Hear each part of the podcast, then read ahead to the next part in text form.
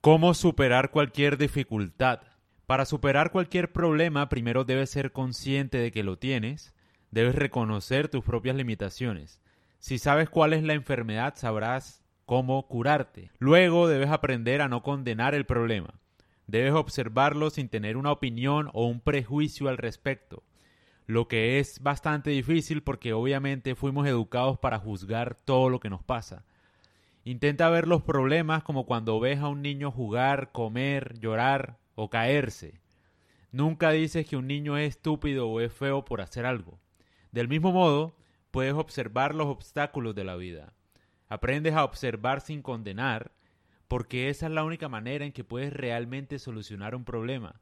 Un problema se soluciona de la manera más tranquila posible, y para poderlo hacer tienes que pensar que no es un problema necesariamente, sino una limitación y ya, o una oportunidad para hacerlo mejor.